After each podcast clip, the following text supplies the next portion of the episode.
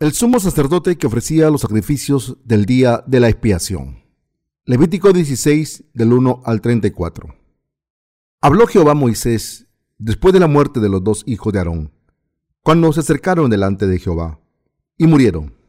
Y Jehová dijo a Moisés, di a Aarón tu hermano, que no en todo tiempo entre en el santuario, detrás del velo, delante del propiciatorio que está sobre el arca, para que no muera, porque yo apareceré en la nube sobre el propiciatorio.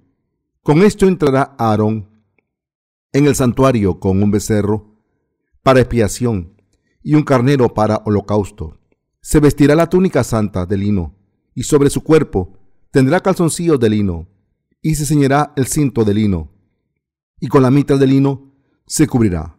Son las santas vestiduras, con ellas se ha de vestir después de lavar su cuerpo con agua. Y de la congregación de los hijos de Israel tomará dos machos cabríos para expiación y un carnero para holocausto. Y hará traer a Aarón el becerro de la expiación, que es suyo. Y hará la reconciliación por sí y por su casa.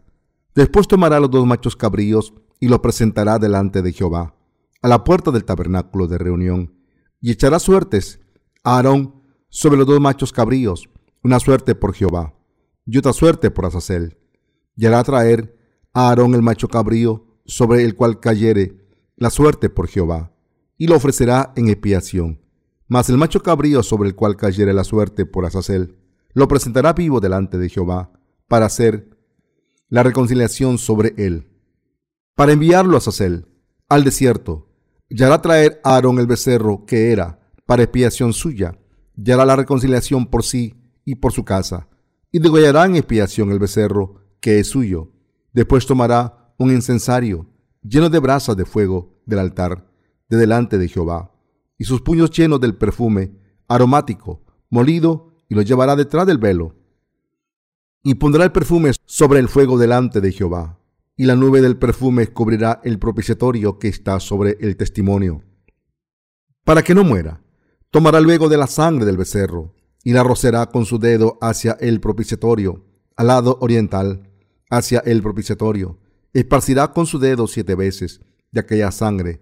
Después degollará el macho cabrío en expiación por el pecado del pueblo, y llevará la sangre detrás del velo, adentro, y hará de la sangre como hizo con la sangre del becerro, y la esparcirá sobre el propiciatorio y delante del propiciatorio. Así purificará el santuario a causa de las impurezas de los hijos de Israel, de sus rebeliones y de todos sus pecados. De la misma manera hará también al tabernáculo de reunión, el cual reside entre ellos en medio de sus impurezas. Ningún hombre estará en el tabernáculo de reunión cuando él entre a hacer la expiación en el santuario hasta que él salga y haya hecho la expiación por sí, por su casa y por toda la congregación de Israel y saldrá al altar que está delante de Jehová, y lo espiará, y tomará de la sangre del becerro, y de la sangre del macho cabrío, y la pondrá sobre los cuernos del altar alrededor, y esparcirá sobre él de la sangre con su dedo siete veces, y lo limpiará y lo santificará de las inmundicias de los hijos de Israel, cuando hubiere acabado de espiar el santuario y el tabernáculo de reunión y el altar, hará traer el macho cabrío vivo, y pondrá a Aarón sus dos manos sobre la cabeza del macho cabrío vivo, y confesará sobre él todas las iniquidades de los hijos de Israel, todas sus rebeliones y todos sus pecados, poniéndolos así sobre la cabeza del macho cabrío, y lo enviará al desierto por mano de un hombre destinado para esto. Y aquel macho cabrío llevará sobre sí todas las iniquidades de ellos a tierra inhabitada, y dejará ir al macho cabrío por el desierto. Después vendrá Aarón al tabernáculo de reunión, y se quitará las vestiduras de lino que había vestido para entrar en el santuario, y las pondrá allí. Lavará luego su cuerpo con agua en el lugar del santuario, y después de ponerse sus vestidos, saldrá y hará su holocausto, y el holocausto del pueblo, y hará la expiación por sí y por el pueblo, y quemará en el altar la grosura del sacrificio por el pecado. El que hubiere llevado el macho cabrío a Azazel, lavará sus vestidos, lavará también con agua su cuerpo, y después entrará en el campamento, y sacará fuera del campamento el becerro, y el macho cabrío inmolados por el pecado, cuya sangre fue llevada al santuario para hacer la expiación y quemarán en el fuego su piel, su carne y su estiércol. El que los quemare lavará sus vestidos. Lavará también su cuerpo con agua y después podrá entrar en el campamento. Y esto tendréis por estatuto perpetuo en el mes séptimo a los diez días del mes. Afligiréis vuestras almas y ninguna obra haréis, ni el natural, ni el extranjero, que mora entre vosotros, porque en este día se hará expiación por vosotros, y seréis limpios de todos vuestros pecados delante de Jehová. Día de reposo es para vosotros, y afligiréis vuestras almas, es estatuto perpetuo. Hará la expiación el sacerdote, que fuere ungido y consagrado para ser sacerdote en lugar de su padre. Y se vestirá la vestidura de lino, las vestiduras sagradas, y hará la expiación por el santuario santo y el tabernáculo de reunión. También hará expiación por el altar, por los sacerdotes y por todo el pueblo de la congregación. Y esto tendréis como estatuto perpetuo para hacer expiación una vez al año por todos los pecados de Israel. Y Moisés lo hizo como Jehová le mandó. El sumo sacerdote era quien ofrecía el sacrificio del día de la expiación en nombre de todo el pueblo de Israel. Este sacrificio se realizaba una vez al año y el décimo día del séptimo mes del candelario israelí. Este día, cuando el sumo sacerdote Aarón ofrecía el sacrificio en nombre del pueblo de Israel, todas sus iniquidades se pasaban a la ofrenda y se borraban. Por tanto, el día de la expiación se convirtió en el mayor festival para el pueblo de Israel. Como los demás sacrificios, el sacrificio del día de la expiación tenía que ser acompañado de tres criterios establecidos, es decir, los animales puros, la imposición de manos y el derramamiento de sangre. Entonces Dios aceptaba el sacrificio complacido si se realizaba de esta manera. La diferencia entre este sacrificio y los demás es que el sumo sacerdote tenía que llevar la sangre del animal al lugar santísimo. La diferencia entre este sacrificio y los demás es que el sumo sacerdote tenía que llevar la sangre del animal al lugar santísimo.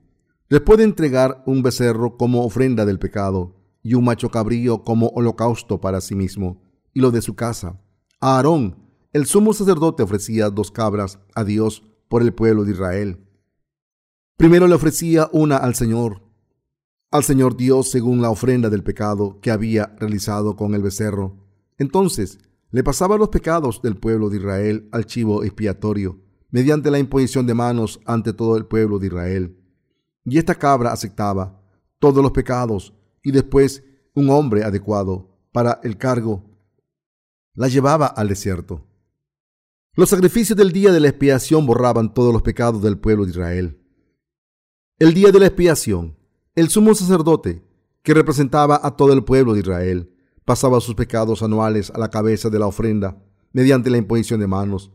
Traía dos cabras vivas, echaba suerte entre ellas para escoger la que sería ofrecida a Dios primero y la otra sería ofrecida al pueblo de Israel.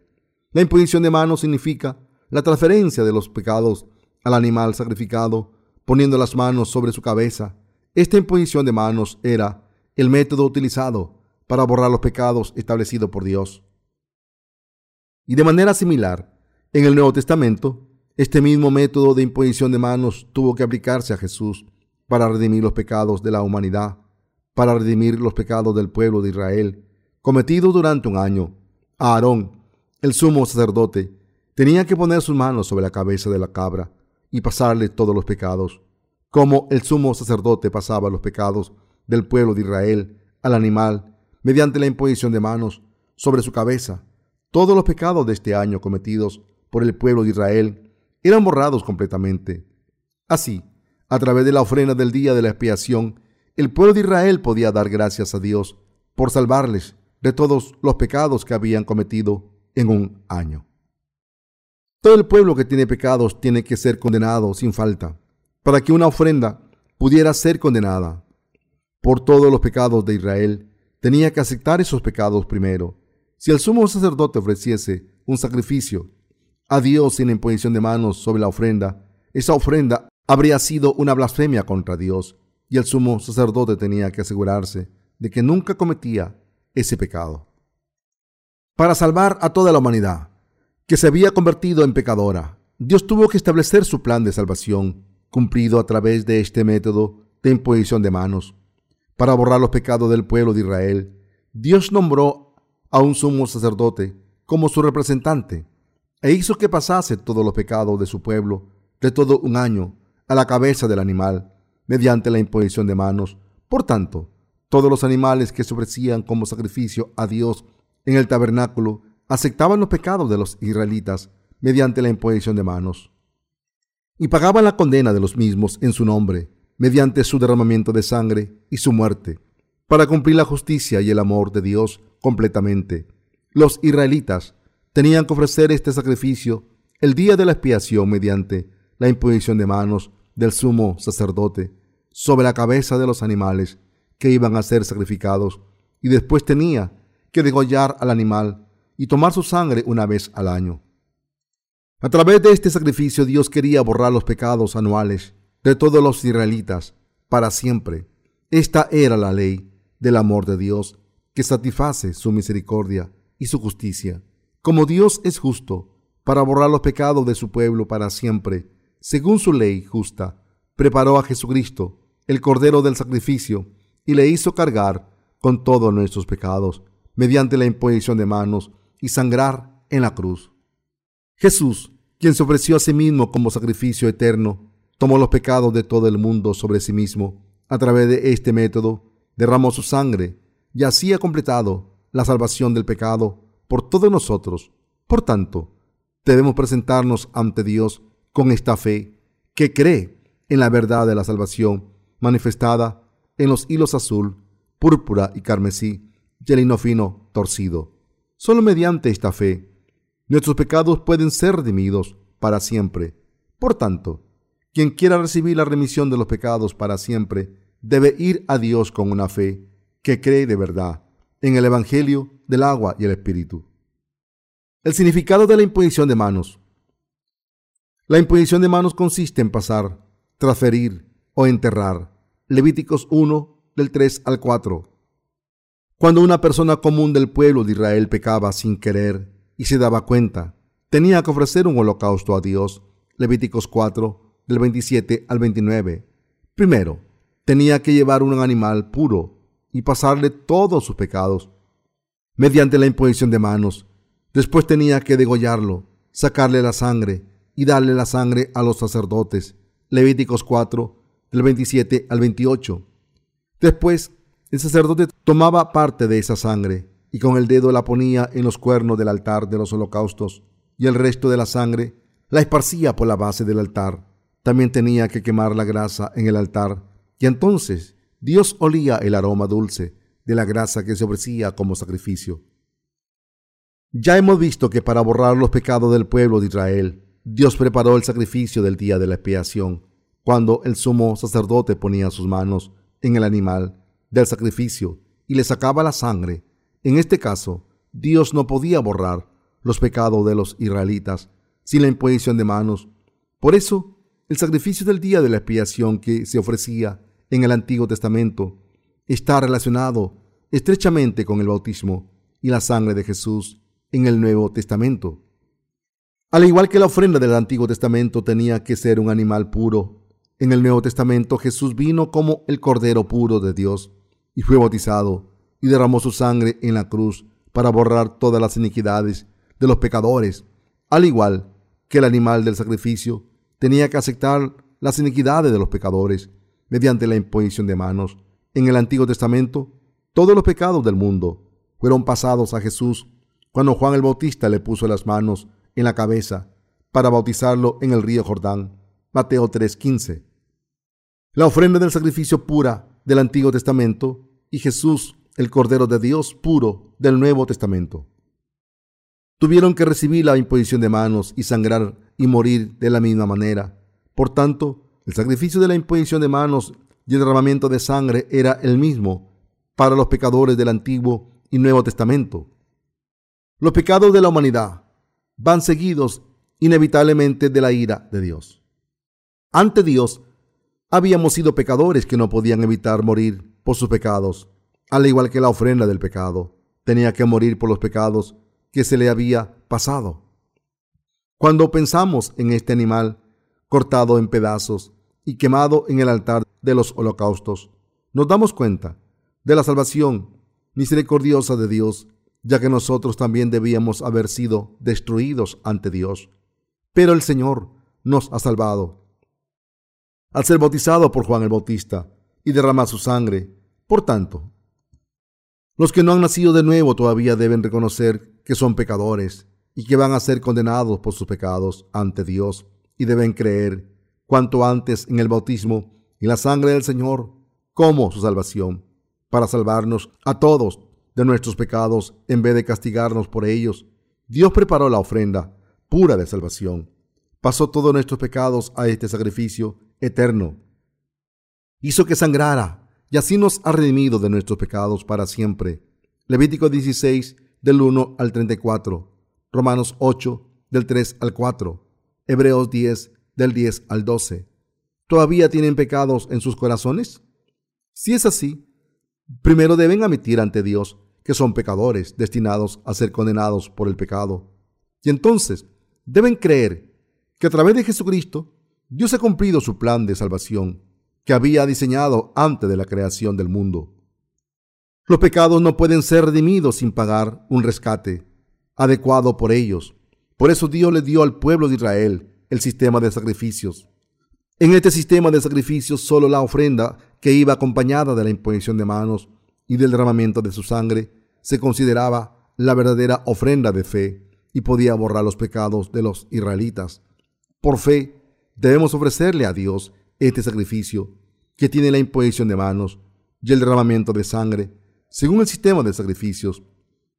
Escrito en las Escrituras, el Señor derramó su sangre porque había tomado todos nuestros pecados a través de su bautismo y pagó la condena del pecado en nuestro lugar, por lo que ha borrado todos esos pecados nuestros. Mateo 3, verso 15, y Juan 1, 29, Isaías 53, del 1 al 7.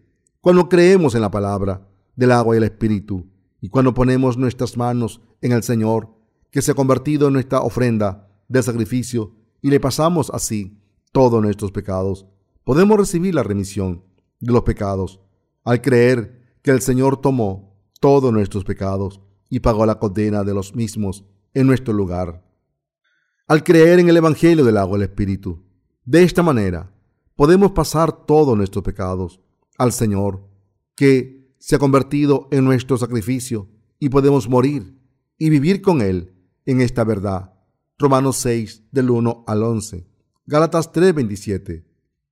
Las lecciones espirituales que debemos reconocer completamente del sacrificio del día de la expiación son las siguientes. En primer lugar, debemos reconocer nuestros pecados y la condena de los mismos sin falta. Y entonces debemos entregar el sacrificio de fe que Dios quiere recibir.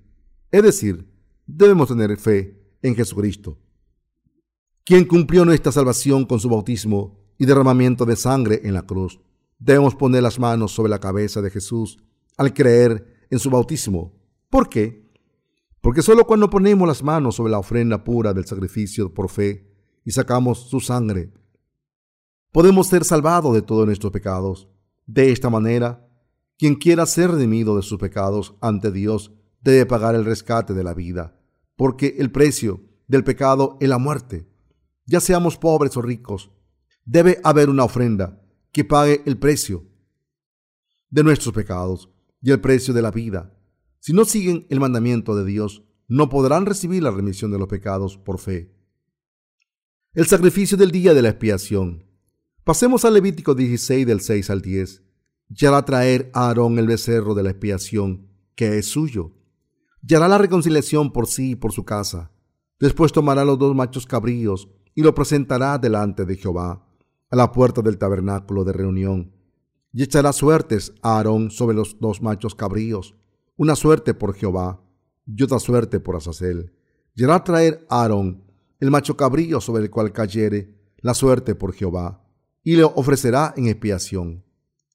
Mas el macho cabrío sobre el cual cayere la suerte por Azazel, lo presentará vivo delante de Jehová, para hacer la reconciliación sobre él, para enviarlo a Azazel al desierto, para permitir que el pueblo de Israel recibiese la remisión de los pecados por fe el sumo sacerdote, en su nombre, entregaba el sacrificio que iba acompañado de la imposición de manos y el derramamiento de sangre.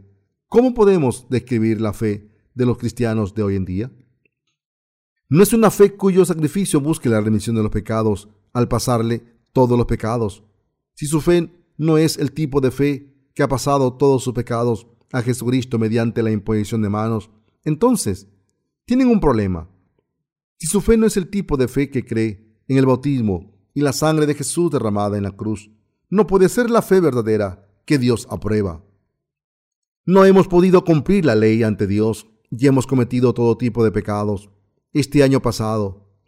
Así que si viviésemos en el Antiguo Testamento, tendríamos que recibir la remisión de nuestros pecados al creer en esta ofrenda del pecado que el sumo sacerdote habría sacrificado en nuestro lugar.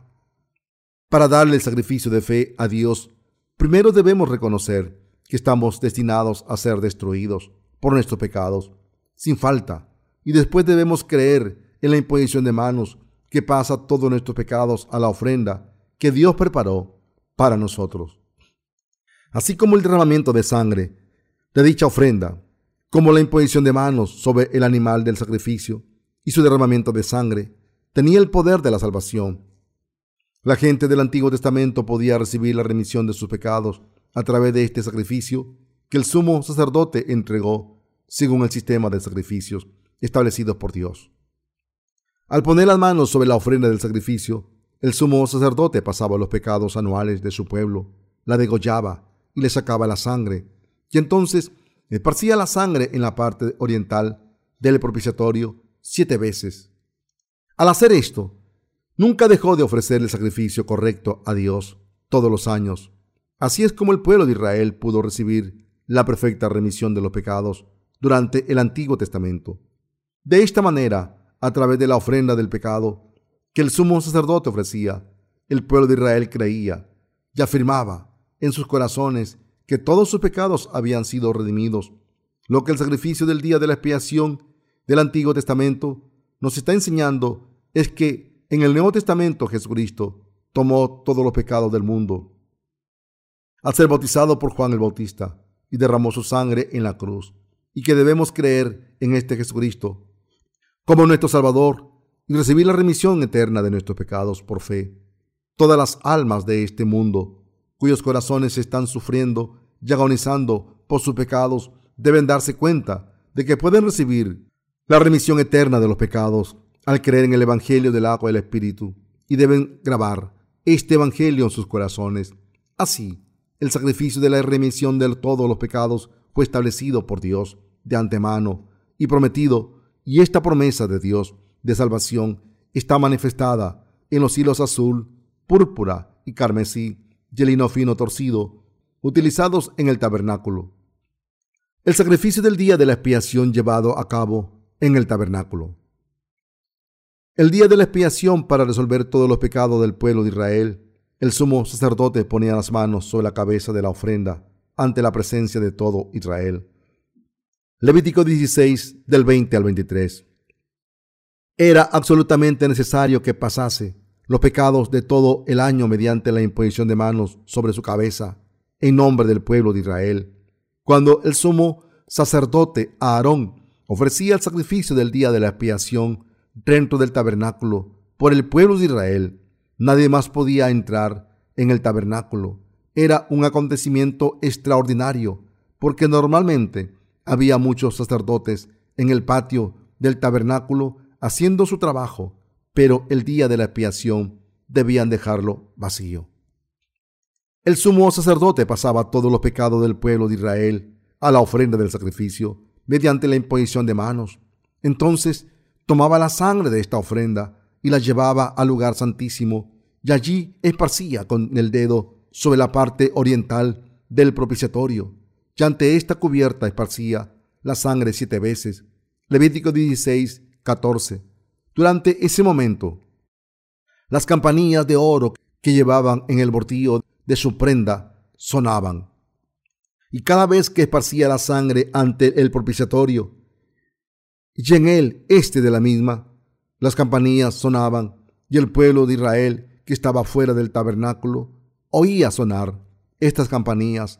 Cuando los israelitas escuchaban el sonido de las campanillas de oro, se daban cuenta de que el sumo sacerdote estaba realizando el sacrificio a Dios en su nombre. Al escuchar el sonido de las campanillas siete veces, respiraban aliviados, porque sabían que el sacrificio del día de la expiación dentro del tabernáculo estaba a punto de terminar y confirmar que sus pecados anuales habían sido perdonados. Después de esto, el sumo sacerdote Aarón salía del tabernáculo, tomaba la otra cabra y la entregaba ante el pueblo de Israel. Dios ordenó al pueblo de Israel que no hiciese nada durante el día de la expiación. Levítico 16, del 20 al 21 y 29, mientras la multitud de israelitas se congregaban alrededor para ver el sacrificio, el sumo sacerdote ponía las manos sobre la cabra para cumplir con su deber y después la mandaba al desierto de la mano de un hombre adecuado para la labor. En el día de la expiación, el sumo sacerdote llevaba un chivo expiatorio ante el pueblo de Israel, ponía las manos sobre su cabeza y confesaba todas las iniquidades y transgresiones de los hijos de Israel y se las pasaba al chivo, seguramente diría, Señor, confieso todos los pecados que el pueblo de Israel ha cometido durante este año pasado. No hemos cumplido la ley por completo, hemos cometido muchos pecados, los unos contra los otros, no hemos vivido como no los has ordenado, y hemos hecho lo que nos dijiste que ni hiciésemos. Hemos incumplido tantos mandamientos durante el año pasado. Hemos mentido, hemos asesinado, hemos cometido adulterio, hemos robado. Así, el sumo sacerdote pasaba los pecados del pueblo de Israel sobre la cabeza del chivo expiatorio, mediante la imposición de manos, y lo mandaba al desierto de la mano de un hombre adecuado para esa labor. Como el precio del pecado es la muerte, Dios no podía dejar que el chivo expiatorio viviese después de haber aceptado los pecados del pueblo de Israel. Por tanto, el chivo expiatorio era abandonado en el desierto, donde sufría y moría, ya que había cargado con todas las iniquidades, faltas y transgresiones del pueblo de Israel. Entonces, todo el pueblo de Israel empezaba a disfrutar de la fiesta de los tabernáculos. Levítico 23, 34, porque a través del sacrificio del día de la expiación se habían deshecho de los pecados cometidos durante el año pasado. La imposición de manos es el método mediante el que los pecados de toda la gente se pasan a la ofrenda del sacrificio. Cuando el sumo sacerdote ponía las manos sobre la ofrenda, todos los pecados del pueblo de Israel acumulados durante un año eran pasados al sacrificio para siempre. Todos los pecados de los israelitas eran pasados de una vez a la ofrenda del sacrificio a través de la imposición de manos del sumo sacerdote. ¿Pueden todos los pecados de la gente de hoy en día ser pasados a la ofrenda del sacrificio mediante la imposición de manos del mismo método en que las iniquidades del pueblo de Israel eran pasados mediante la imposición de manos del sumo sacerdote durante en el Antiguo Testamento? Si esto no fuese posible, ¿Cómo puede la gente de hoy en día recibir la remisión de los pecados? ¿Quién pasa sus pecados y cómo y a quién? Según el sistema de sacrificios establecido por Dios en el Antiguo Testamento, Jesucristo tomó todos los pecados del mundo a ser bautizado por Juan el Bautista en el Nuevo Testamento, de la misma manera en que todos los pecados anuales eran pasados a la cabra del sacrificio para siempre en el sacrificio del día de la expiación que el sumo sacerdote ofrecía por el pueblo de Israel. Nuestros pecados fueron pasados a Jesucristo, quien fue bautizado por Juan el Bautista, el último sumo sacerdote. ¿Dónde están todos los pecados de la gente de hoy en día? En la cabeza de Jesucristo. Al igual que el chivo expiatorio aceptaba todos los pecados del pueblo de Israel, a través del sumo sacerdote mediante la imposición de manos, Jesús se convirtió en el sacrificio puro de la remisión eterna de los pecados por todos los que vivimos ahora. Jesús, que se convirtió en nuestro chivo expiatorio, se ofreció a sí mismo a Dios como cordero del sacrificio por nuestros pecados. En otras palabras, Jesús fue bautizado por Juan el Bautista y se entregó para ser crucificado, como en el Antiguo Testamento estaba establecido que el sacrificio por el pueblo de Israel recibiese sus pecados y fuese condenado en su lugar. El chivo expiatorio que se mandaba al desierto no podía sobrevivir porque no tenía agua para beber. Caminaba bajo el sol abrasador del desierto desolado. De la misma manera, Jesús no pudo evitar ser crucificado porque había tomado sobre sí mismo los pecados del mundo a través de su bautismo. Al igual que el chivo expiatorio se abandonaba en el desierto desolado, Jesús que tomó los pecados del mundo también fue odiado y despreciado por muchas personas. Cuando el chivo se abandonaba en el desierto, una tierra muerta, ¿no creen que habría dado vueltas y habría muerto de sed al final? Del mismo modo Jesús, que aceptó todos los pecados del mundo, fue rechazado por muchas personas, tuvo que ser crucificado para pagar la condena de nuestros pecados, derramó su sangre y murió. Esta era la salvación que Jesucristo cumplió por nosotros a través del Evangelio del agua y Espíritu.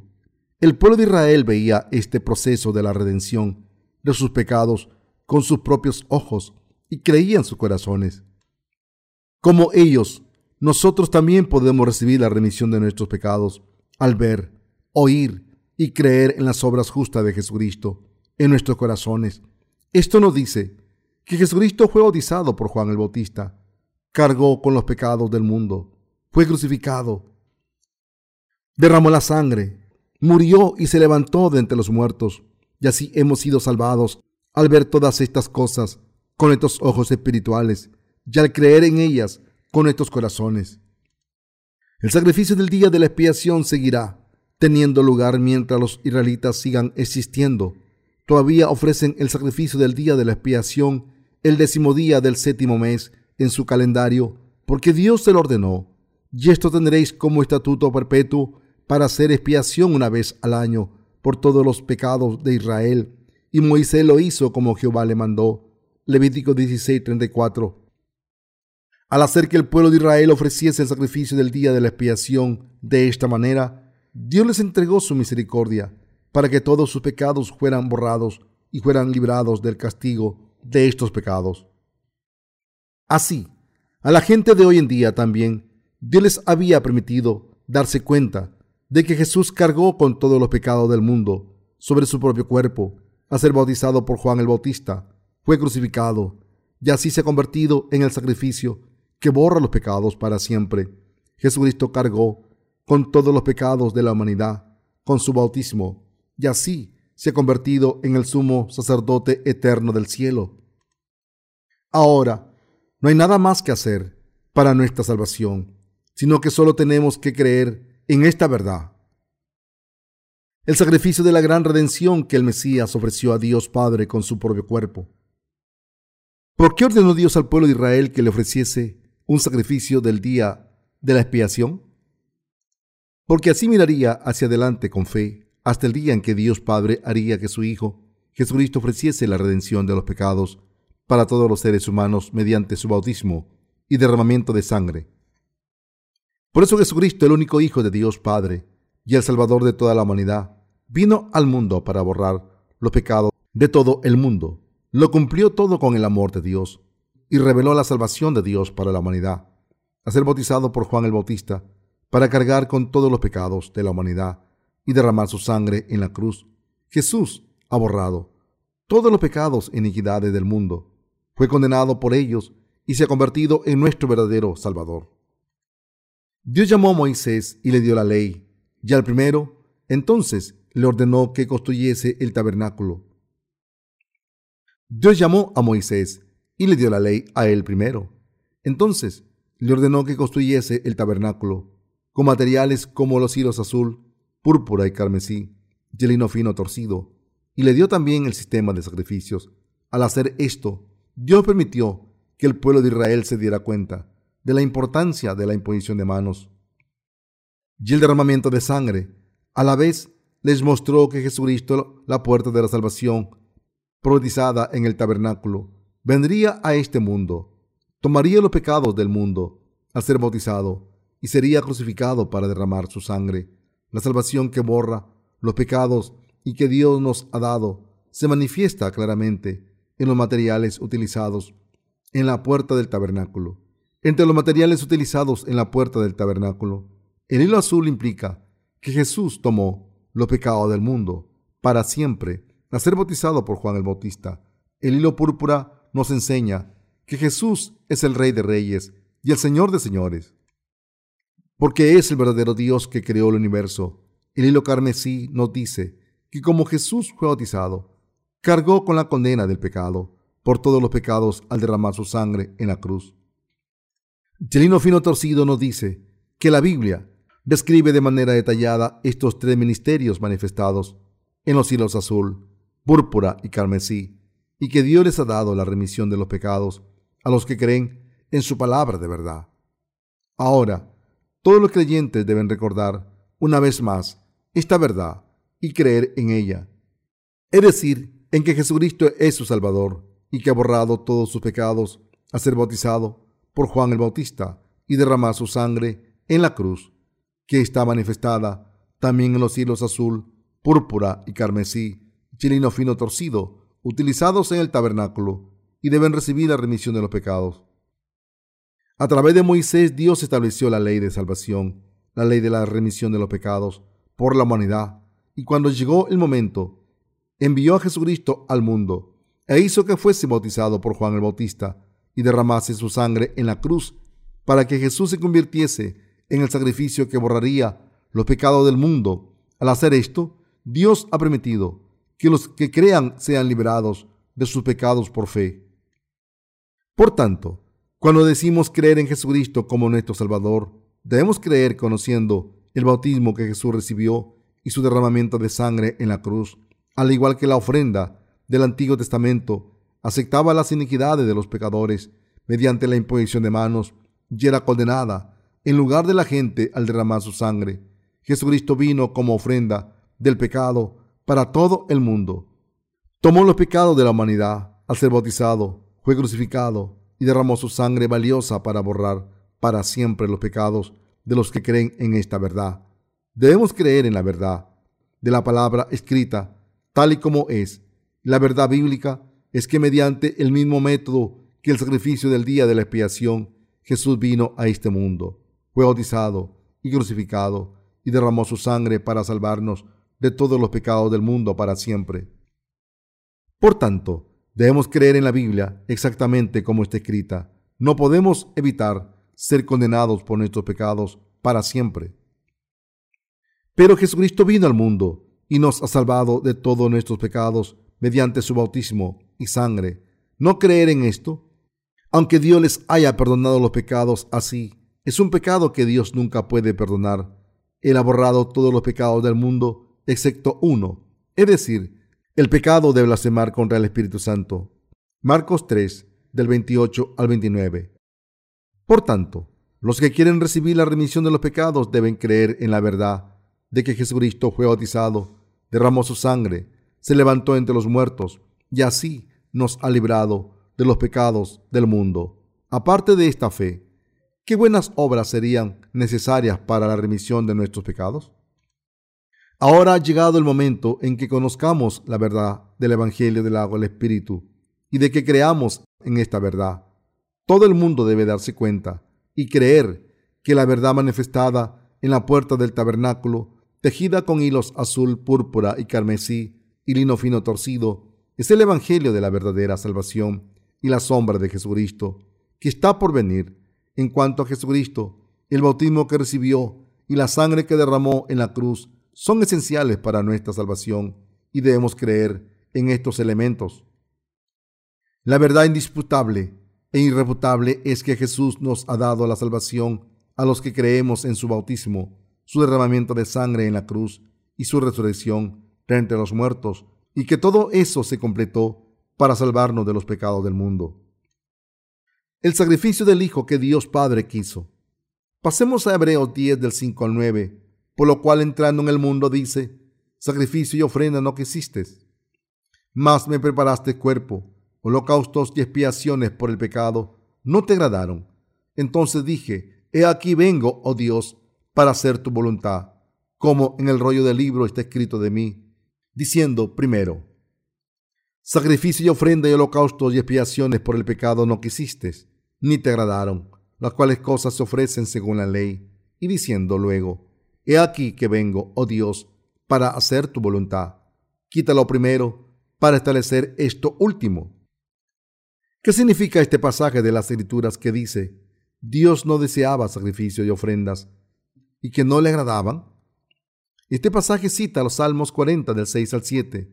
Significa que todos los pecados del mundo no podían borrarse completamente mediante los sacrificios diarios del Antiguo Testamento y que para entregar una ofrenda de pecado eterna, Jesucristo vino al mundo, fue bautizado, derramó su sangre, se levantó entre los muertos y así se ha convertido en el Salvador de todos nosotros. El significado de Salmos 47 que dice, entonces dije, he aquí, vengo. En el rollo del libro está escrito de mí, es que Jesucristo vino al mundo y borró todos los pecados mediante la imposición de manos y el derramamiento de sangre, tal y como está escrito en el Antiguo Testamento. En el Antiguo Testamento, los pecados del pueblo de Israel fueron borrados cuando se ofrecía un animal a Dios, el día de la expiación mediante la imposición de manos del sumo sacerdote y el derramamiento de sangre del animal.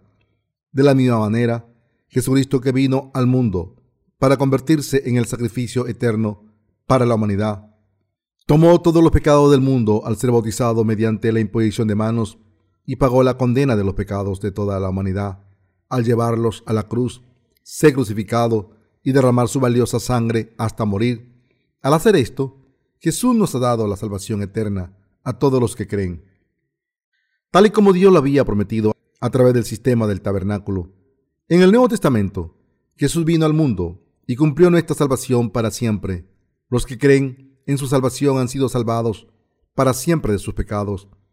En el tabernáculo estaba la promesa de Dios de que Jesús borraría los pecados de todo el mundo para siempre.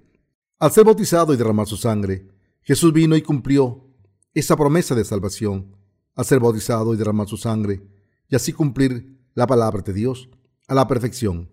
Todas las promesas de la salvación de Dios se han cumplido en Jesucristo. El pueblo de Israel cree que solo la ley y la profecía de los profetas del Antiguo Testamento son la palabra de Dios, pero no pueden creer en Jesucristo, quien vino en el Nuevo Testamento como Dios y el Salvador. Todo el mundo, incluyendo el pueblo de Israel, debe darse cuenta de que Jesucristo es Dios y debe aceptar en su corazón que es el Mesías que tenía que venir. ¿Para qué vino Jesús? Como Jesús vino para cumplir la voluntad de Dios Padre, es el Salvador de todos los que creen que vino a este mundo para borrar todos sus pecados para siempre, como dice Hebreos 10:10. En esa voluntad somos santificados mediante la ofrenda del cuerpo de Jesucristo, hecha una vez para siempre. Debemos darnos cuenta y creer que la voluntad de Dios Padre era que Jesucristo naciese en este mundo, fuese bautizado según la voluntad del Padre, y por esta voluntad fuese crucificado, derramase su sangre hasta morir en la cruz, se levantase de entre los muertos y se convirtiese en el Salvador de los que creen en Él. Para borrar todos nuestros pecados según la voluntad de Dios, Padre, Jesucristo tuvo que cumplir la salvación de la humanidad al borrar los pecados con su bautismo y derramamiento de sangre. Así, se entregó voluntariamente para ser sacrificado y nos dio la salvación perfecta como Jesucristo se sacrificó a sí mismo para borrar no solo los pecados del pueblo de Israel, sino también los pecados de los gentiles, podemos ser salvados si creemos en esto de corazón. En los 33 años de la vida de Jesús, fue bautizado solo una vez y sacrificado solo una vez, pero estas obras justas de nuestro Salvador han salvado a los pecadores del mundo para siempre. Esta es la única y perfecta salvación de la misma manera en que Jesús ha borrado para siempre los pecados cometidos por la humanidad desde el principio hasta el fin del mundo, también nos ha permitido ser salvados para siempre por fe. Al ofrecer su propio cuerpo para siempre, Jesucristo nos ha hecho perfectos para siempre, como fue bautizado por Juan el Bautista y fue condenado por todos nuestros pecados a derramar su sangre. Debemos creer de buena gana en este Evangelio verdadero, de corazón, y ser salvados de todos nuestros pecados. Por la voluntad de Dios Padre, Jesucristo vino al mundo para cargar con todos nuestros pecados y pagar el precio de la vida. Y así se ha revelado con éxito su verdadera salvación a través del amor de Dios y según la voluntad del Padre. Esta palabra es la verdad en la que los que vivimos en este mundo moderno debemos creer. Debemos unir el bautismo y el derramamiento de sangre de Jesús juntos y creer en ambos como la única verdad que nos salva perfectamente. Si no lo hacemos, perderemos la remisión de los pecados eterna. Por tanto, debemos creer según la palabra escrita de Dios, según la verdad del Evangelio del agua y el Espíritu.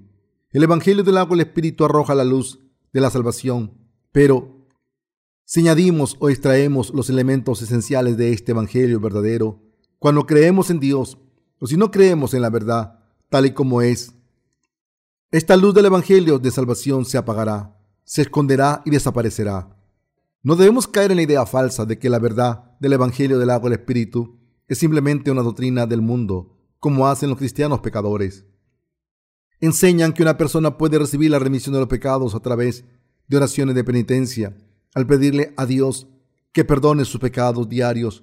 Dios dijo claramente en Hebreo 10:11, y ciertamente todo sacerdote está día tras día ministrando y ofreciendo muchas veces los mismos sacrificios que nunca pueden quitar los pecados.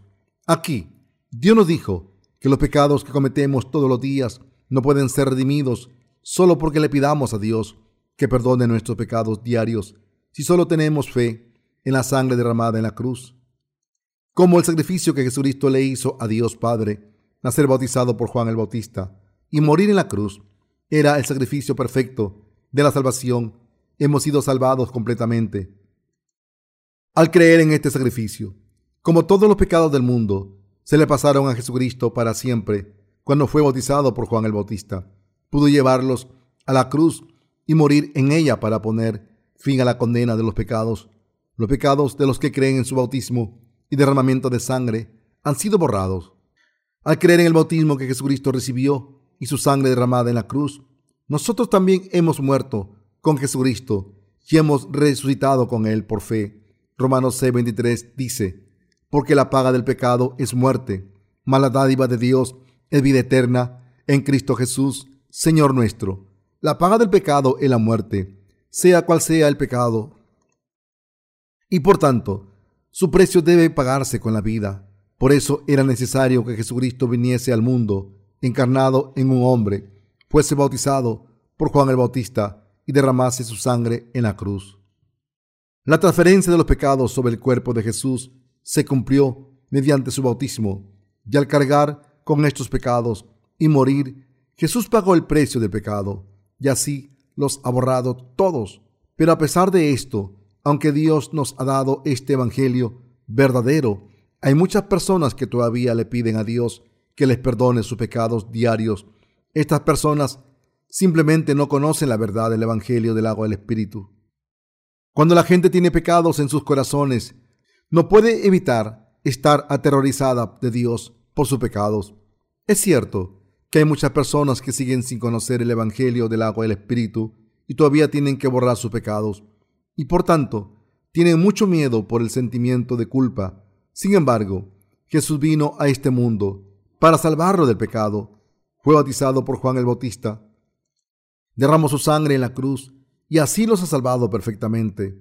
Entonces, ¿por qué razón debemos preocuparnos si el Evangelio del agua del Espíritu, el Evangelio de la salvación de Dios, nos ha salvado completamente y ha pagado toda la condena?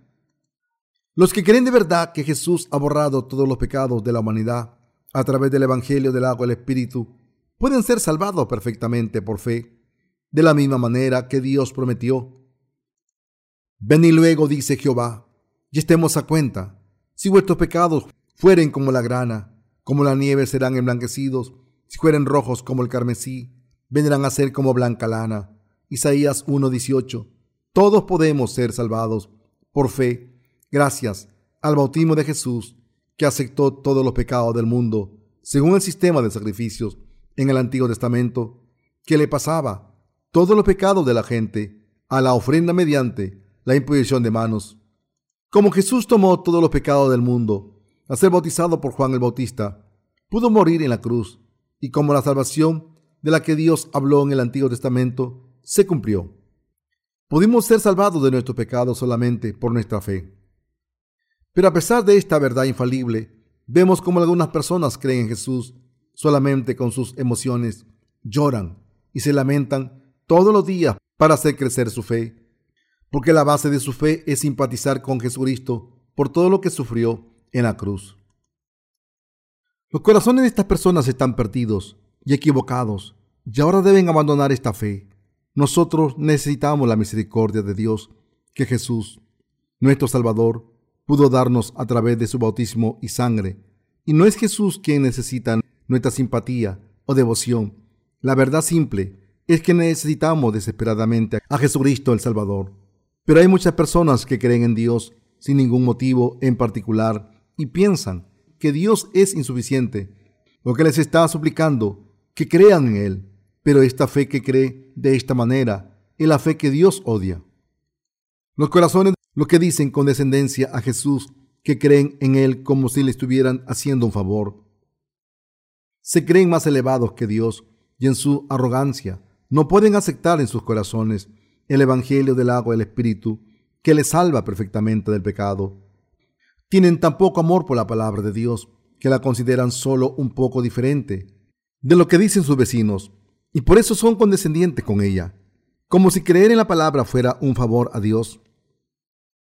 Al final, son los que no creen en el bautismo y el derramamiento de sangre de Jesús por la remisión de sus pecados y por eso se levantan contra Dios.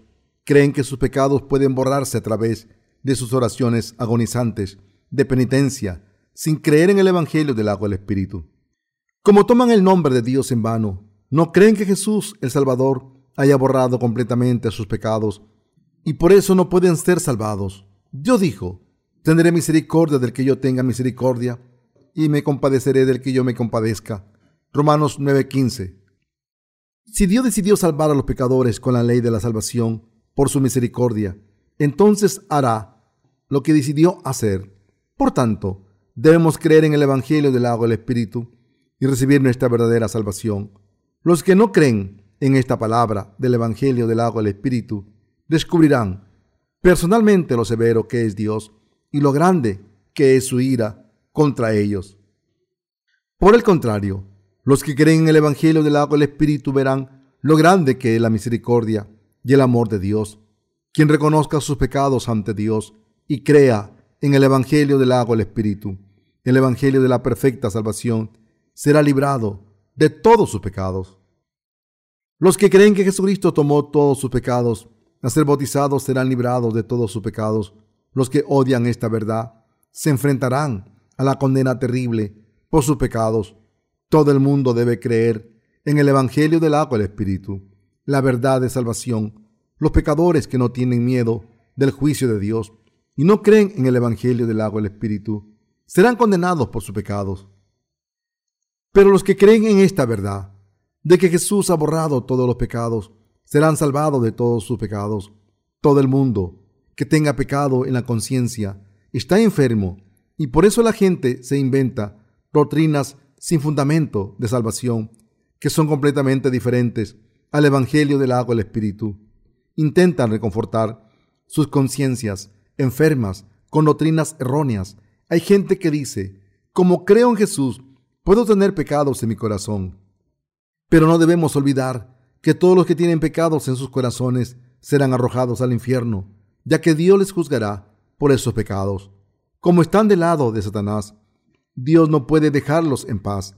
Pero los que conocen la justicia de Dios y saben que habrá un juicio infalible por sus pecados, le piden a Dios que les dé su amor misericordioso y quieren ser salvados de sus pecados, buscar la verdad y estar del lado de Dios. Para estas personas, la verdad es que Jesucristo tomó todos los pecados de la humanidad a ser bautizado. Todos los pecadores deben recibir la remisión de los pecados al creer en ella a través de su bautismo, Jesucristo aceptó todos los pecados del mundo para siempre. Murió en la cruz una vez y así ha borrado nuestros pecados y nos ha hecho justos. A través de la palabra, del Evangelio del agua y el Espíritu, todos nosotros debemos darnos cuenta de cuál es nuestra salvación y en nuestros corazones debemos tener la fe que cree en este Evangelio. Todos los que creen en esta verdad en sus corazones sean cuales sean los pecados que han cometido, recibirán la verdadera remisión de los pecados y la vida eterna. ¿Quieren creer en esta palabra del Evangelio que hace que desaparezcan todos sus pecados? Los que creen en este Evangelio del agua del Espíritu ante Dios recibirán la remisión de los pecados. Sus oraciones de penitencia no pueden salvarles. Hoy en día, la mayoría de los cristianos ofrecen oraciones de penitencia y le piden a Dios que les perdone sus pecados. Viven su vida de fe ofreciendo sacrificios a Dios todos los días, como en el Antiguo Testamento. Pero esta no es la vida de fe que quieren vivir. ¿Acaso derramó Jesús su sangre en la cruz para borrar sus pecados cada vez que ofrecen oraciones de penitencia? No puede ser cierto. La verdad es que deben borrar todos sus pecados para siempre al creer que el poder del bautismo y el derramamiento de sangre de Jesucristo dura para siempre. Los que intentan borrar sus pecados mediante oraciones de penitencia diarias no pueden recibir la remisión eterna de los pecados, ni tienen la fe que les permite recibir la verdadera salvación. Si los pecados de todo el mundo pudiesen ser perdonados mediante estas oraciones de penitencia o rituales humanos, Dios no habría establecido la ley que declara que el precio del pecado es la muerte. Para que todo el mundo pueda ser redimido de sus pecados, debe ofrecer el sacrificio que pasa todos sus pecados al cuerpo de Jesús por fe. No debemos tener el tipo de fe que realiza oraciones de penitencia todos los días, sino la fe que cree en el Evangelio del agua y la sangre manifestado en los hilos azul, púrpura y carmesí y el lino fino torcido, utilizados en la puerta del tabernáculo. En otras palabras, debemos darnos cuenta de que la única fe que cree en el Evangelio del agua y el Espíritu puede darnos el perdón de los pecados y debemos creer en esto de corazón. De la misma manera en que los pecadores del Antiguo Testamento pasaban sus pecados al animal del sacrificio mediante la imposición de manos sobre su cabeza cuando realizaban el sacrificio, nosotros debemos pasar nuestros pecados a Jesucristo al creer en su bautismo, llorar y por esta fe que cree en su bautismo y derramamiento de sangre en la cruz, debemos ir a Dios y recibir la remisión eterna de los pecados. Dios dijo, porque con el corazón se cree para justicia, pero con la boca se confiesa para salvación. Y así que la fe es por el oír, y el oír por la palabra de Dios. Romanos 10, versos 10, 10 y 10, 17. Juan 1.29 dice, El siguiente día vio Juan a Jesús que venía a él y dijo, He aquí el Cordero de Dios que quita el pecado del mundo. Este pasaje describe el testimonio que Juan el Bautista dio el día después de bautizar a Jesús. Cuando Juan el Bautista vio a Jesús que se acercaba, dijo, Mirá, allí está él. Esto causó gran conmoción entre la multitud que estaba reunida alrededor de Juan el Bautista. Juan gritó, Este es el Hijo de Dios, el Cordero de Dios que quitó el pecado del mundo. Con mi colaboración, en nuestro Salvador, es Jesucristo, el Cordero de Dios. He aquí el Cordero de Dios que quita el pecado del mundo. Como Juan el Bautista había bautizado a Jesucristo y le había pasado los pecados del mundo, Juan pudo dar testimonio de Jesús. Como Juan había pasado todos nuestros pecados a Jesús al bautizarle de la manera más adecuada, Jesucristo se convirtió en el Cordero puro que tomó todos nuestros pecados según la voluntad de Dios Padre.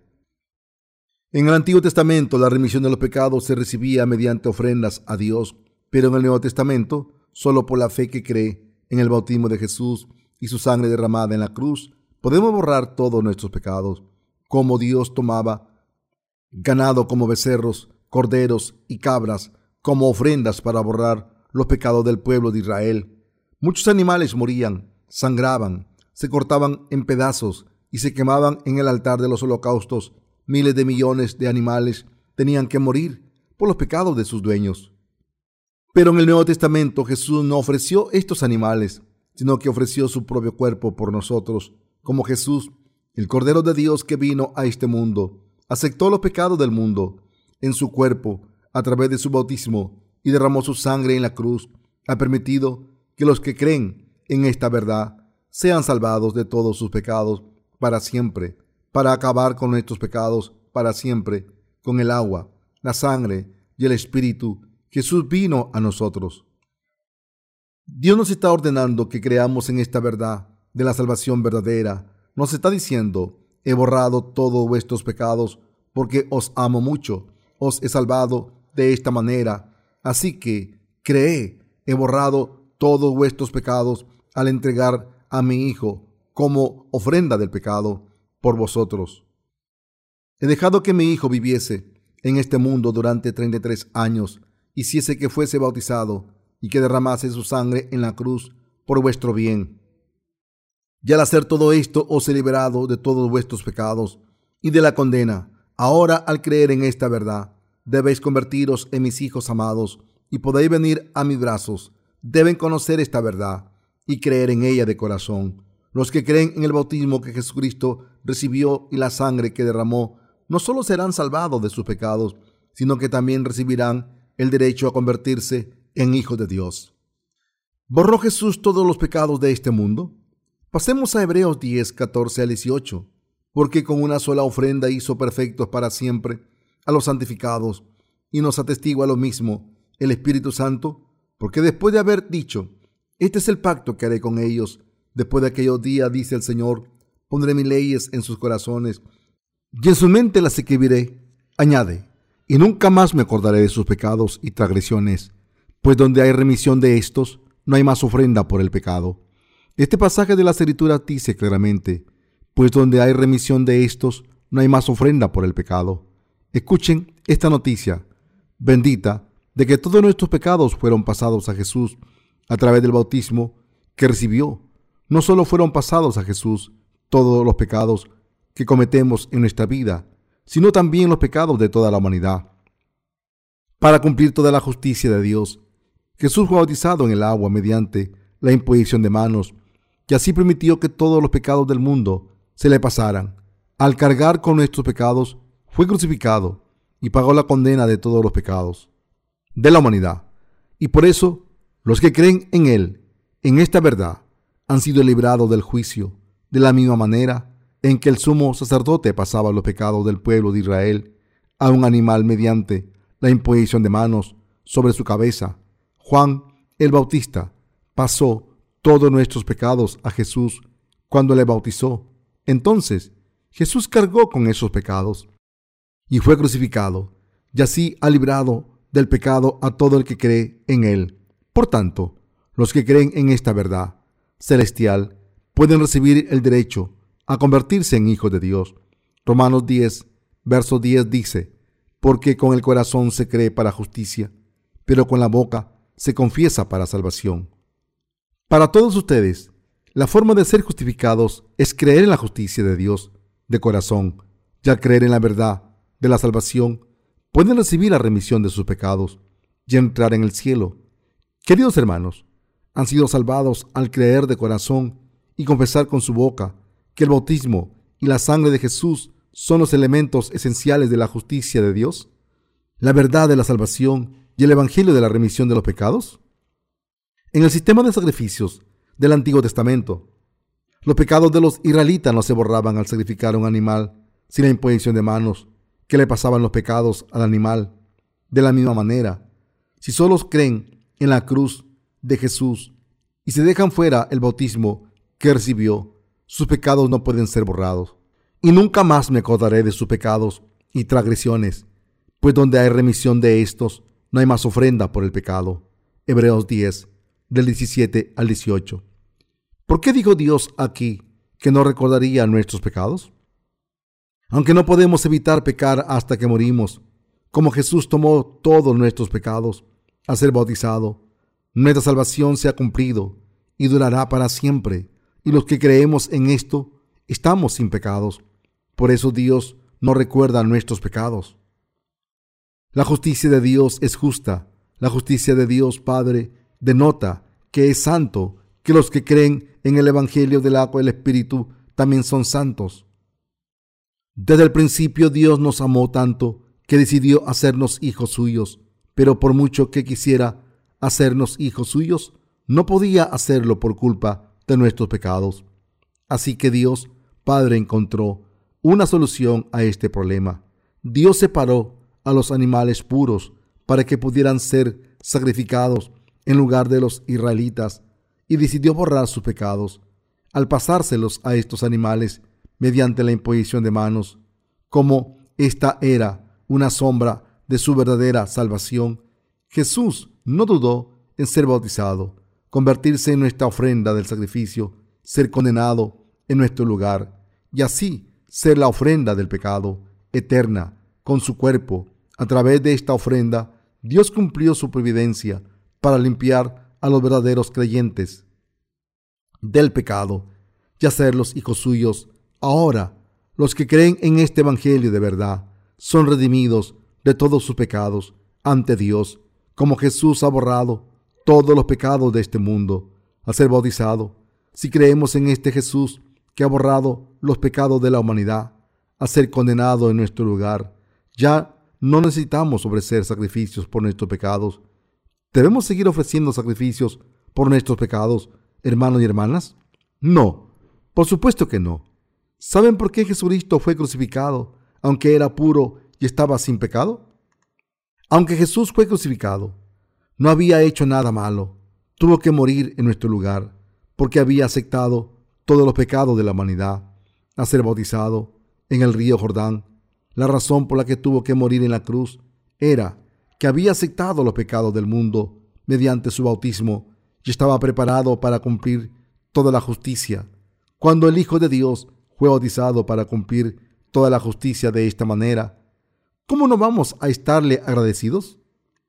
Como Jesús había cargado con todos nuestros pecados, como una oveja ante su esquilador, sufrió en silencio en la cruz. Por tanto, debemos recordar su bautismo y su cruz para siempre. Porque si no hubiese sido crucificado y condenado, nosotros tendríamos que haber sido condenados sin falta. Nuestro Señor no solo tomó nuestros pecados, sino que Él mismo pagó toda la condena de los mismos. Dicho de otra manera, Jesús, el Salvador, que había cargado con nuestros pecados, se convirtió en nuestra ofrenda del pecado y pagó en silencio la condena en la cruz, todo para salvarnos de nuestros pecados y cumplir toda la voluntad de Dios. Por eso, la Biblia dice, y nunca más me acordaré de sus pecados y transgresiones, pues donde hay remisión de estos, no hay más ofrenda por el pecado.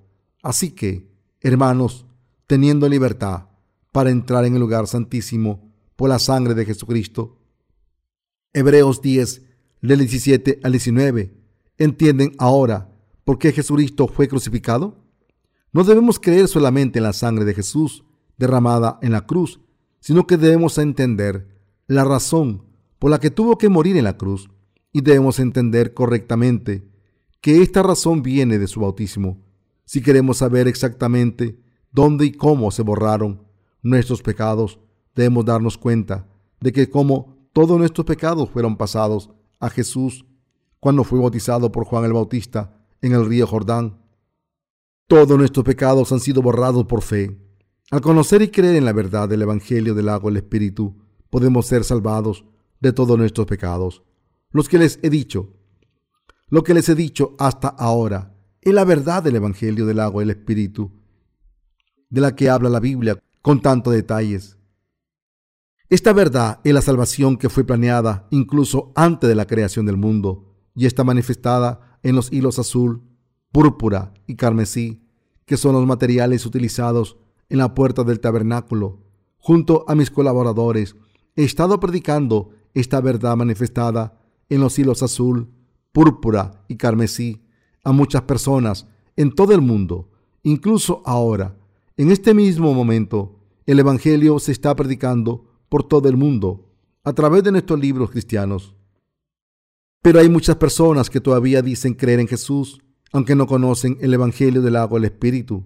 Me puedo atrever a llamar a estas personas necias, porque este Evangelio del agua y el Espíritu es la verdad central que nos habla del verdadero sistema de sacrificios cumplido a través de Jesucristo, la sustancia verdadera de la profecía de la salvación manifestada en el tabernáculo. Ahora es su turno. Se habían creído sin esta verdad.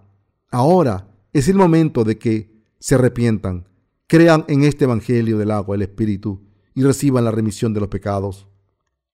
El bautismo de Jesús y su muerte en la cruz habían sido prometidos desde antes de la creación del mundo y fueron manifestados en los hilos azul, púrpura y carmesí y el fino torcido. Para cumplir esta promesa y para salvarnos de todos nuestros pecados, Jesús fue bautizado, murió en la cruz, se levantó entre los muertos y ahora está sentado a la derecha de Dios Padre. ¿Siguen intentando creer en Jesús según sus propias experiencias o emociones sin conocer esta verdad?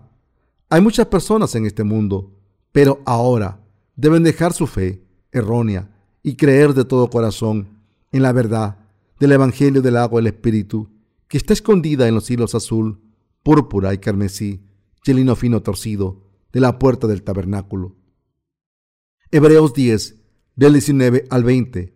Así que, hermanos, teniendo libertad para entrar en el lugar santísimo por la sangre de Jesucristo, por el camino nuevo y vivo que Él nos abrió a través del velo, esto es, de su carne. Cuando Jesucristo, al haber cargado con todos los pecados del mundo, al ser bautizado, fue crucificado, el velo del templo se partió en dos y los pecados de la humanidad fueron borrados con el bautismo de Jesús y su sangre derramada en la cruz.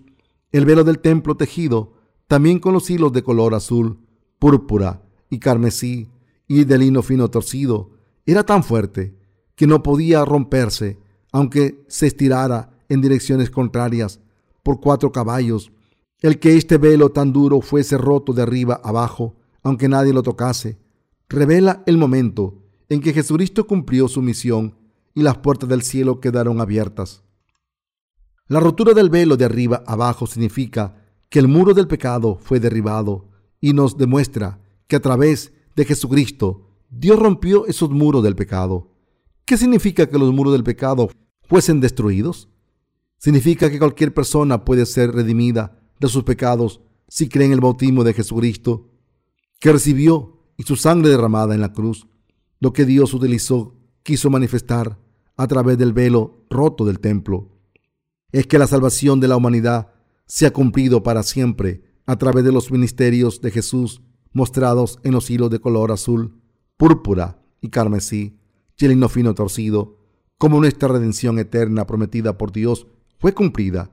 El velo del lugar santísimo, tejido con hilos de color azul, púrpura y carmesí, y del lino fino torcido, se rompieron de arriba abajo, no con las manos humanas, sino con las manos de Dios.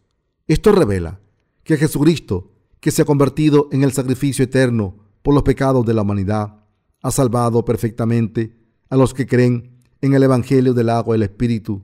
Dios Padre ha establecido que quien crea en el bautismo de Jesucristo y en su derramamiento de sangre en la cruz puede recibir la remisión de los pecados y estar en su presencia.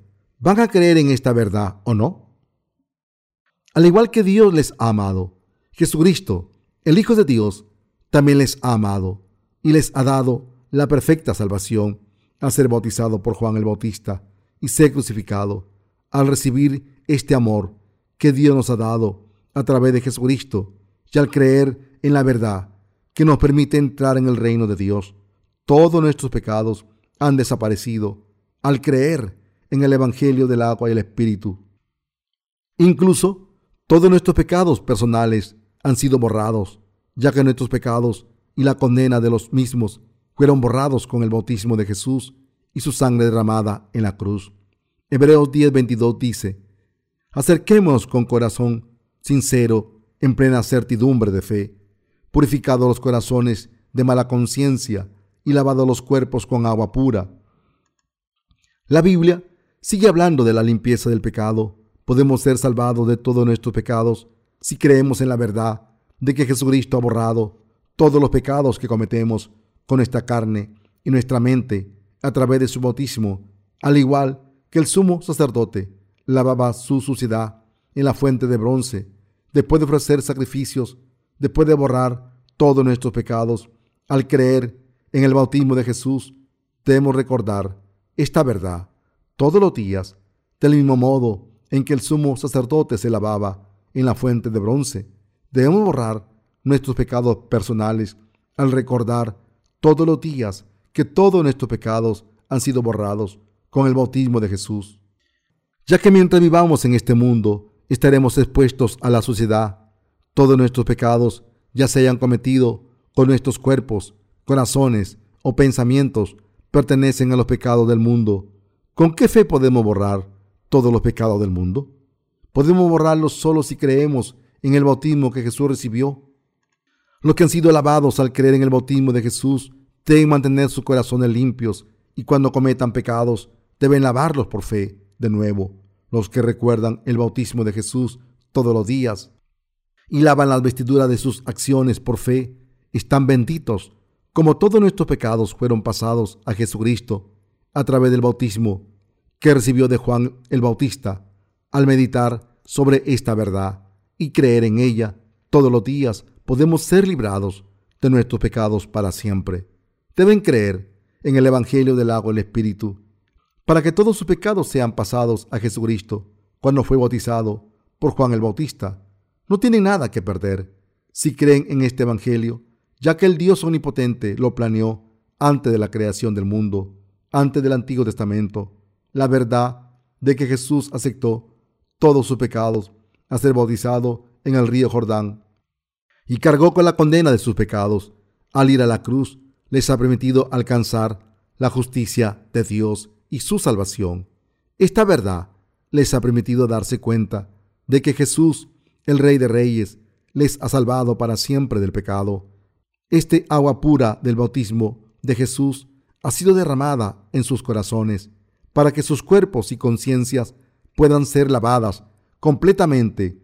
Esta agua pura del bautismo de Jesús denota el Evangelio del agua y el Espíritu. Este Evangelio del agua y el Espíritu es la palabra indispensable para sus vidas y resplandece más cuando creen en Él. Durante los tres años de su vida pública, lo primero que Jesús hizo para salvar a la humanidad de sus pecados fue ser bautizado. Jesucristo, en otras palabras, tuvo que cargar con todos nuestros pecados y para ello tuvo que ir a Juan el Bautista para que le bautizase. Así que los cuatro evangelios recogen este incidente crítico al principio. ¿Creen en esto? De hecho, todos estábamos destinados a morir por nuestros pecados. Pero, ¿qué ocurrió? Nuestro Señor vino a este mundo, tomó todos nuestros pecados al ser bautizado por Juan el Bautista, se convirtió en el Cordero de Dios, cargó con todos los pecados del mundo hasta la cruz, fue clavado de manos y pies a la cruz por nuestros pecados, derramó toda la sangre que había en su corazón y murió. Fue enterrado y se levantó al tercer día. Por eso Jesús dijo, consumado es, en Juan 19:30, cuando expiró en la cruz. Todo lo que Jesús dijo e hizo es la verdad. Jesús se convirtió en nuestra ofrenda del pecado para salvarnos y se levantó de entre los muertos al tercer día Después de levantarse de entre los muertos, dio testimonio de su resurrección. Durante cuarenta días ascendió a los cielos y ahora está sentado a la derecha del trono de Dios Padre. Este Jesucristo vendrá de nuevo al mundo para llevarnos. Jesús vino como el Salvador cuando vino al mundo por primera vez, pero cuando venga por segunda vez, vendrá como juez para condenar a todos los que no creen. Deben darse cuenta ahora de que Jesucristo volverá al mundo como juez, para llamar y recibir como hijos de Dios a los que creen en la salvación del agua, la sangre y el espíritu que cumplió durante 33 años de vida en este mundo y les permitirá vivir en el reino milenario y en el cielo eterno. También vendrá para realizar su juicio eterno, para que los que no creen en este Evangelio del agua y la sangre y el Espíritu y han rechazado el amor de Dios, Ahora, no deben ignorar el Evangelio del agua y el Espíritu y fingir que lo conocen, sino que deben creer en esta verdad de salvación. Asimismo, deben darse cuenta de que, como Dios prometió a través del sistema del tabernáculo y el sistema de sacrificios, Jesucristo vino al mundo, fue bautizado mediante la imposición de manos, fue crucificado y así ha salvado a todas las naciones del mundo de los pecados y por eso Debemos recibir la remisión de los pecados al creer en esta verdad de todo corazón. Aún así, La nación de Israel todavía está dando la espalda a esta verdad y está esperando a otro Mesías. Pero los israelitas deben darse cuenta de que por mucho que esperen a otro Mesías, que no sea Jesús, no hay otro Mesías. El que no hay otro Mesías aparte de Jesús en todo el mundo es una verdad evidente. Y como el pueblo de Israel no hay ninguna excepción a la regla cuando se trata de la verdad, tampoco hay ningún otro Salvador para ellos. Por tanto, el pueblo de Israel debe arrepentirse del pecado, de no creer en Jesucristo como Hijo de Dios, y deben creer que Jesucristo es el verdadero Mesías y aceptar este hecho como la verdad infalible al afirmar una vez más y creer que Jesucristo es el verdadero Salvador, que tenía que venir, la nación de Israel debe convertirse en la verdadera nación escogida espiritualmente por Dios. Incluso ahora mismo, el pueblo de Israel está esperando un Mesías majestuoso y poderoso que les pueda salvar de los dolores y miseria de este mundo. Pero Jesucristo ya vino al mundo, encarnado en un hombre como el Mesías, y les ha salvado, aunque no podían evitar ser juzgados por sus pecados. Por tanto, debemos reconocer esta verdad y creer en ella. Para sus almas, Jesucristo vino al mundo como ofrenda del pecado, prometida en el Antiguo Testamento. Les ha salvado para siempre de todos sus pecados y les ha hecho el pueblo de Dios. Jesucristo, quien vino como el Salvador, nos ha salvado a todos a través del Evangelio del agua y el Espíritu. La verdad manifestada en los hilos azul, púrpura y carmesí y el lino fino torcido establecerá a todos los que creamos en esto para que reinemos en su reino milenario con Él. Después de esto, nos permitirá participar en el reino de Dios eterno y vivir para siempre con Dios con felicidad y gloria. Por tanto, mientras seguimos en este mundo, todos debemos creer en el Evangelio del agua y el Espíritu de corazón y convertirnos en los hijos de Dios. Solo los que creen en este Evangelio de verdad pueden convertirse en hijos de Dios sin pecado y tienen garantizadas todas las bendiciones que les esperan en el próximo mundo. Aleluya. Le doy gracias al Señor con mi fe por darnos las bendiciones espirituales del cielo. Nuestro Señor prometió que volvería pronto. Por tanto, ven, Señor.